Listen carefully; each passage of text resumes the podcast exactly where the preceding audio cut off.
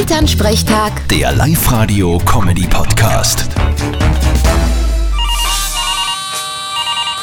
Hallo Mama. Grüß dich, Martin. Sag, passt du eh gut auf? Eh klar, immer alles nur mit Schutz. Was? Was?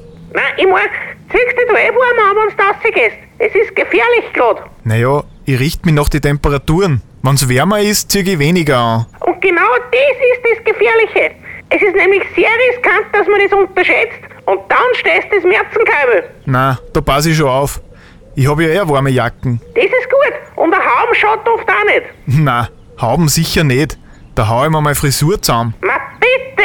Ah, gebe ihm nur ein paar Jahre. Wenn er meine Gene hat, dann werden die Haare eh laufend weniger. Ja, da hast recht. Ich find das eh nicht schlecht. Glotzen heißt, dass man einen großen Testosteronausstoß hat. Aha.